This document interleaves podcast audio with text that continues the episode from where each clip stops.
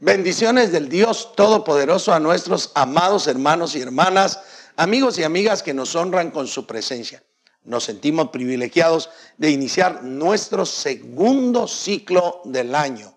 Reflejo, unidad divina, el tema de todo este año que queremos enseñar, que se arraigue en la iglesia para que todos vivamos en unidad. En esta oportunidad durante las próximas siete semanas estaremos trabajando compartiendo la gloria de Dios. Así que nuestro gran tema del ciclo es reflejo, unidad divina, compartiendo su gloria. Compartir. Eh, que eso, eso nos viene a nosotros como una necesidad, porque el creyente es realmente llamado a servir a los demás, a compartir, a dar lo que tiene la misma iglesia primitiva, la iglesia de arranque, la iglesia de inicio, no tenía como propio las cosas, sino que estaba pensando constantemente en las necesidades de los demás y repartían los bienes para que ninguno tuviese necesidad. Lastimosamente la cultura nuestra ha sido influenciada constantemente por el egoísmo. Desde muy pequeños, de alguna manera nuestros padres, algunos también han contribuido a enseñarnos egoísmo. ¿Cómo es que nos han enseñado egoísmo? Durante mucho tiempo yo escuché a mi madre, por ejemplo, decir, compré esto, pero es para ustedes, no quiero que se lo preste a nadie. Escuché a otros padres de familia decirle a sus hijos, esto es para ti, no quiero que lo estés dando con fulanito porque te gusta andar con él para arriba y para abajo.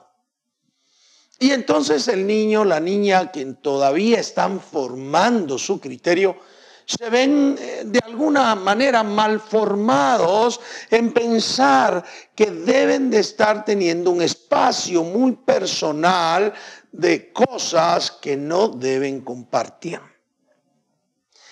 Y siendo que vivimos en un sistema capitalista arraigado y basado en la propiedad privada, resulta que somos, como yo lo afirmo, hijos de la propiedad privada. Y cada uno, sin querer o queriendo, conserva un egoísmo innato de exigir las cosas que considera que le pertenece de una manera fuerte, de una manera robusta, exige el permanecer con aquella propiedad. En la Biblia, en primera Pedro capítulo 4 verso 10, el escritor sagrado le dice a la iglesia del Señor Jesucristo que cada uno conforme al don que ha recibido del Señor como buenos administradores de la multiforme gracia de Dios, ministremos a los demás ese don que hemos recibido. Es decir, nos está invitando a que compartamos, a que demos, a que no nos quedemos en una encerrona personal, sino que nos abramos para darle a los demás. También el escritor sagrado, el apóstol Pablo, en cierta oportunidad a la iglesia que está en Roma, les dice que espera ir pronto con ellos para comunicarles a don espiritual, compartir, dar. Es una esencia que a veces nosotros hemos olvidado. ¿Y qué dice Primera Corintios capítulo 14, verso 26? Que a veces pareciera que nosotros en la iglesia, por el mismo modelo cultural que hemos aprendido, no estamos cumpliendo. Y debemos decir con pena que eh, el esquema cultural que nosotros los cristianos evangélicos tenemos por general en todo el mundo, pero en América Latina está muy marcado es un sistema cultural en el que todos llegamos a recibir, pero deberíamos llegar para ver qué damos. Por eso, 1 Corintios 14, 26 está animando a la iglesia ¿Qué hay, hermanos, cada vez que vosotros os reunís? Cada uno de vosotros tiene salmo, tiene doctrina, tiene revelación, tiene interpretación. Hágase todo para la edificación. Y cuando está mencionando allí, pareciera más bien que la exhortativa es, cada vez que ustedes se reúnen, cada uno trae algo, trae desde la provisión divina algo que puede compartir a los demás. Quisiéramos, sí, deseáramos, anhelamos fervientemente en el amor de Jesucristo que en la reunión de los santos cada uno tuviera algo que compartir a los demás. Y a lo mejor hay muchos que dicen, yo no tengo talento, yo no tengo capacidad, pero debemos recordar que en la palabra de Dios se nos enseña que por lo menos cada creyente, cada aquel que se ha acercado al Señor verdaderamente y ha experimentado esa vida eterna, esa salvación en Cristo, ha sido dotado de por lo menos un don espiritual. También hemos sido dotados de talentos. Y todo ello lo podemos poner al servicio de los demás creyentes en el momento que nos reunimos como comunidad cristiana. Así que durante estas seis semanas, el centro de nuestra temática es que reflejemos unidad compartiendo la gloria de Dios. Y hoy quiero dejar en su corazón que debemos aprender a compartir la gloria del Señor como Él nos la dio tal como Él nos dio su gloria a nosotros, compartió su gloria con nosotros, así nosotros también debemos compartirlo con los demás. Para ello, es necesario que abramos la Biblia allá en el libro del Evangelio según Juan, capítulo 17. Yo no canso de decir que es una de las más famosas oraciones del Señor Jesús en cuanto a la unidad y en cuanto al comportamiento que la iglesia del Señor Jesús debe manifestar. En el versículo 22 de ese capítulo, el escritor señala tres aspectos medulares del compartir su gloria. Veamos, en el verso 22 lo leemos de corrido Dice, la gloria que me diste, yo les he dado, para que sean uno, así como nosotros somos uno. Qué texto más maravilloso. Solo el momento de leerlo y cada vez que lo hago me recuerda a aquellos cantantes cristianos que también fueron en la farándula eh, secular muy bonitos cantantes guatemaltecos. Se llamaba el dúo Romeo y Sonia Amilza. Y ellos cantaban precisamente basados en este versículo 22 diciendo, la gloria que me diste yo se las he dado para que sean uno, como tú y yo, oh Padre, somos uno. Ah, qué maravilloso ese canto. A lo mejor lo pueden encontrar por las redes sociales y es muy importante que nosotros meditemos, que pensemos racionalmente de este pasaje. Y por ello notemos que el primer elemento de compartir su gloria como Él nos la ha dado, tiene necesariamente que reconocer que la gloria proviene del Padre. Vea lo que dice allí al inicio, la gloria que me diste. Jesucristo está orando al Padre. Está clamando al Padre de la gloria. Y le dice, la gloria que me diste. La gloria es proveniente del Padre. Y ha sido dada al Señor Jesucristo para manifestarla en la tierra. Por eso el mismo escritor Juan, en el capítulo 1, y verso 14 señala. Y aquel verbo fue hecho carne y habitó entre nosotros. Y vimos su gloria, gloria como del unigénito del Padre, lleno de gracia y verdad. Porque Jesús vino a manifestar la gloria que el Señor Padre le había dado. Qué maravilloso. Él siempre dijo, yo no he venido a hablar de mí, he venido a hablar lo que he oído del Padre, lo que el Padre me dice, eso yo digo.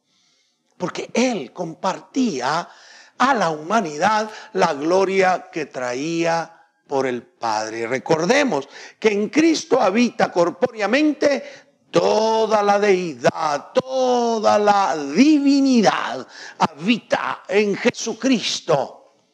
Y Él la compartió, la trajo a la tierra. Lo primero que debemos reconocer es que la verdadera gloria viene del Padre y que Él está compartiendo a través de nuestro Señor Jesucristo esa maravillosa gloria. La gloria que me diste. Esa gloria.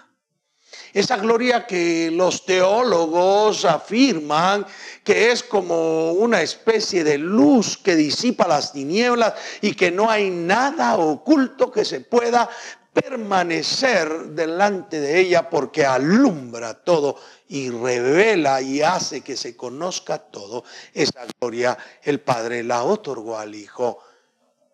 Así que proviene del Padre.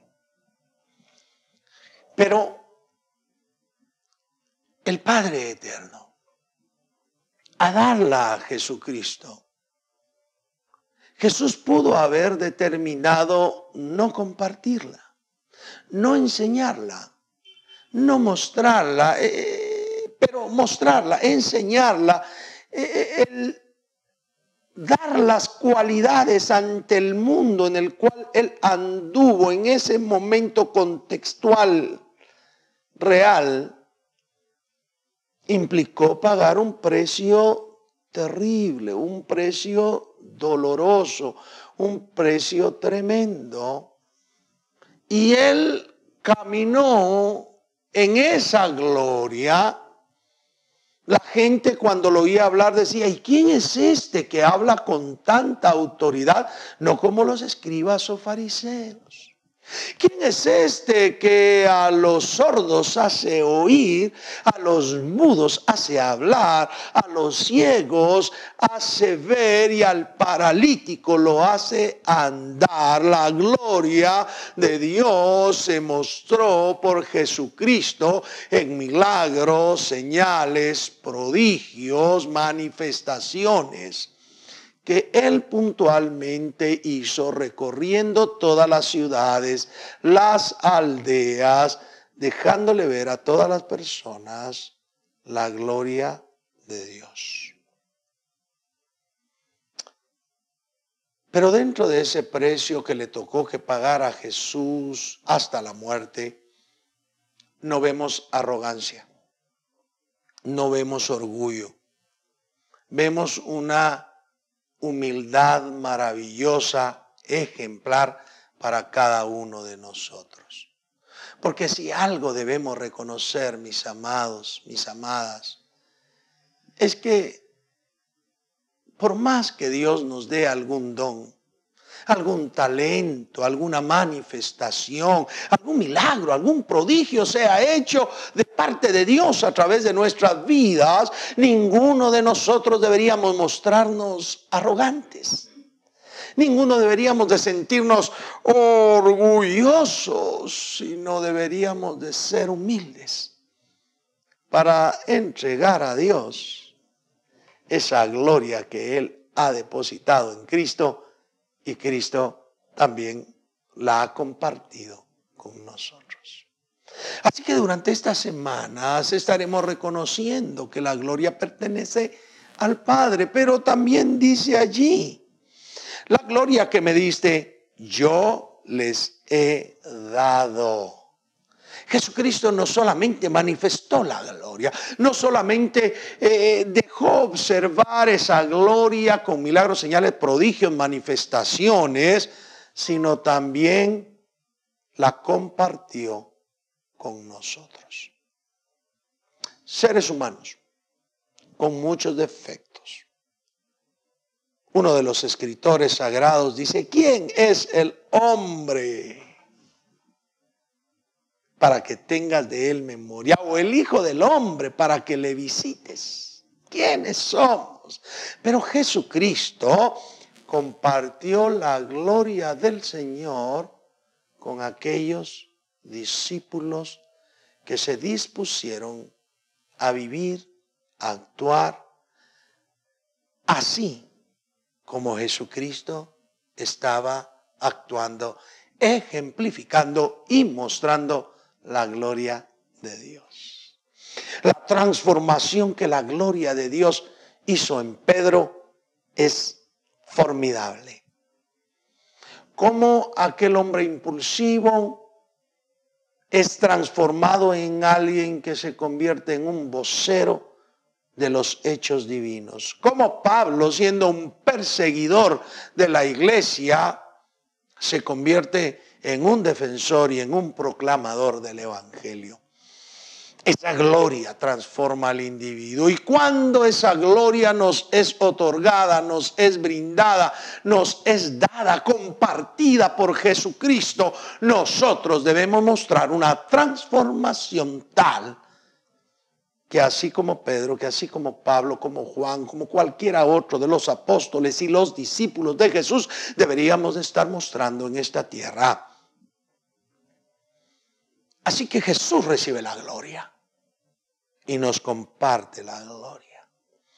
Pero nos comparte la gloria no para que nos quedemos con ella. Nos comparte la gloria no para que nos llenemos de satisfacción porque somos un recipiente en donde se deposita la gloria de Dios. La misma palabra dice que ha depositado su gloria, su poder, su autoridad en vasos de barro para que no haya orgullo, para que la alabanza, la exaltación y la gloria continúen perteneciendo a Dios. Tú, mi querida hermana, mi querido hermano, somos nosotros un recipiente en donde Dios ha puesto su gloria trasladada por Jesucristo a nuestras vidas, pero la gloria, la honra, el poder, el imperio, la alabanza, la exaltación, le continúan perteneciendo a Él. Pero es para que nosotros también aprendamos a compartir a los demás la gloria del Señor. quiero recordarte que dando es como recibimos. Eso no se aplica solo a lo económico, ¿eh? estamos aplicándolo verdaderamente a la realidad de vida. Cada vez que nosotros compartimos, recibiremos. De alguna manera Dios se encarga que si damos, recibamos. Por eso es que la dice que hay muchas personas que comparten y les es añadido más y otros que retienen más de lo justo y vienen a pobreza. La Biblia entonces nos enseña, queridos amigos, amigas, hermanos, hermanas, consiervos en el Señor que a veces nos honran con su presencia, nos enseña que la gloria de Dios procedente obviamente del Padre, fue dada a Jesucristo y Jesucristo la compartió con nosotros, nos la dio. La gloria que me diste yo les he dado. Qué maravilloso. Pero el compartir la gloria tenía un propósito primario, un propósito mucho más grande que cualquier otra cosa en cuanto a esa compartición porque no era compartir para que nos sintamos, ya dijimos, orgullosos, ufanados, arrogantes, sino era más bien para provocar unidad, porque la gloria de Dios provoca unidad. Si Jesucristo compartió la gloria con nosotros, es para que nosotros vivamos en unidad. Por eso el tema, el gran tema del año es reflejo unidad divina y lo vamos a reflejar siempre que compartamos la gloria del Señor. Y allí en ese verso 22, en su parte final, señala para que sean uno, así como nosotros somos uno. el compartir la gloria del Padre de parte de Jesucristo con nosotros tenía una intención básica, seamos uno, que no haya división. Y vuelve a resaltar, como lo hemos estado haciendo en el ciclo pasado, que es la misma unidad que se experimenta en Dios. Padre, Hijo, Espíritu Santo.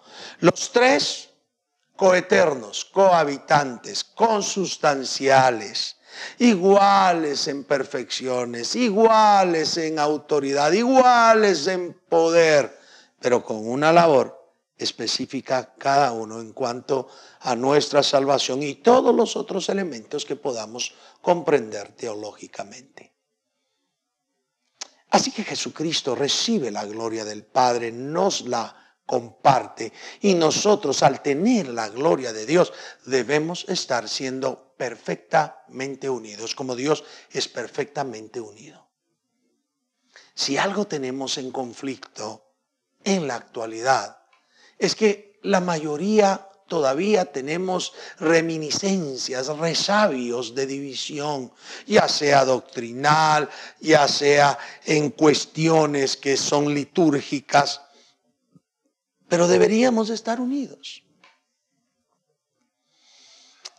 La iglesia del Señor Jesucristo es una.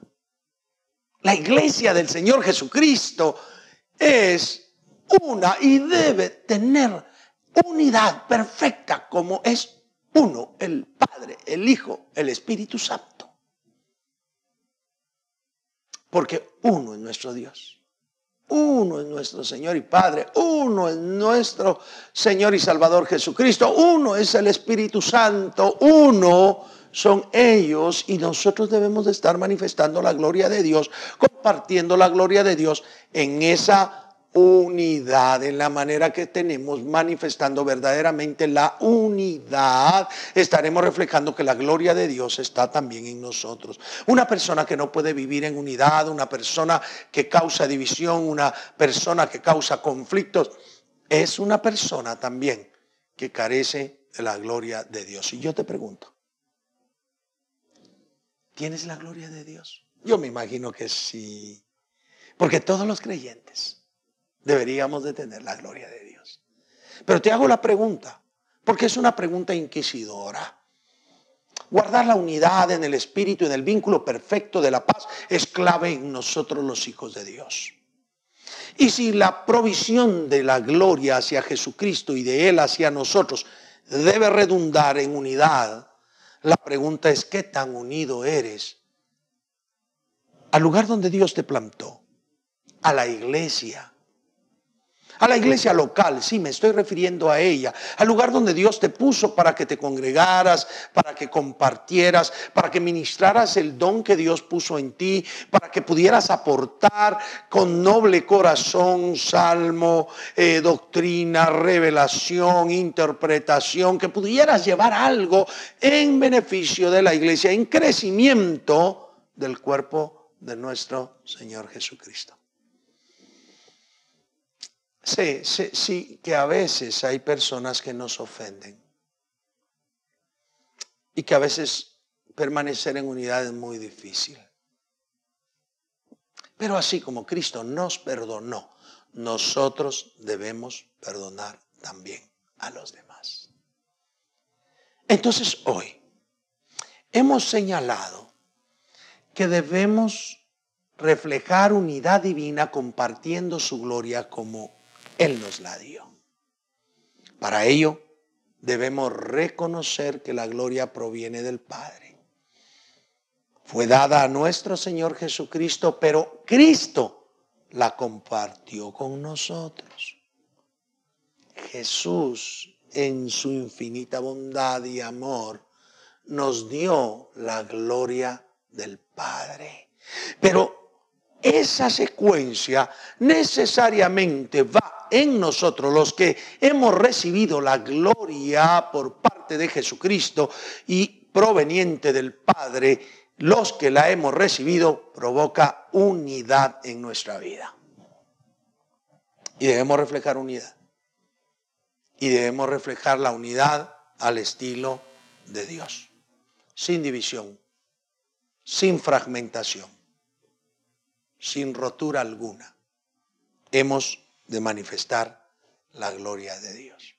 Y yo quiero pedirte en el amor de Jesús, ya habiéndote hecho la pregunta y tú reflexionarás en ella, quiero suplicarte en el amor de Jesús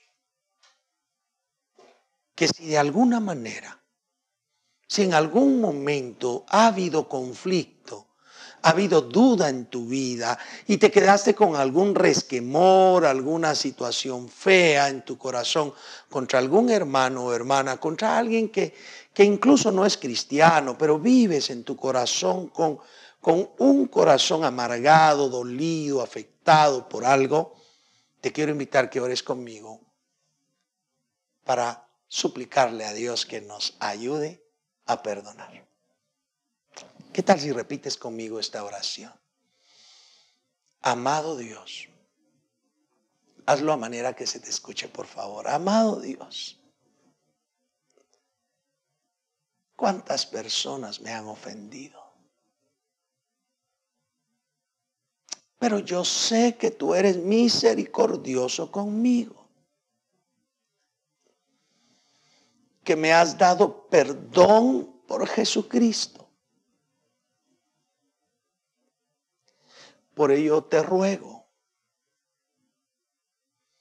que me ayudes a perdonar, a no guardar rencor y a vivir en unidad como reflejo de tu gloria en mí. Gracias. En el nombre de Jesús. Amén. Amén. Espero que hayas hecho la oración y que Dios, siempre amoroso, misericordioso y piadoso, haga sobre ti unidad. Te dé fortaleza para perdonar. Y que puedas tener una vida cristiana que realmente refleje unidad divina. Y que comiences a compartir su gloria. Que comiences a darle a todos aquellos que viven a tu alrededor, partiendo desde tu casa, en la congregación, la muestra de compartir la gloria del Señor. La paz de Dios quede con ustedes. Dios les bendiga, Dios les guarde y que en nuestro corazón haya siempre la esperanza de un Dios que nos perdona. Dios les bendiga, Dios les guarde. Hasta la próxima.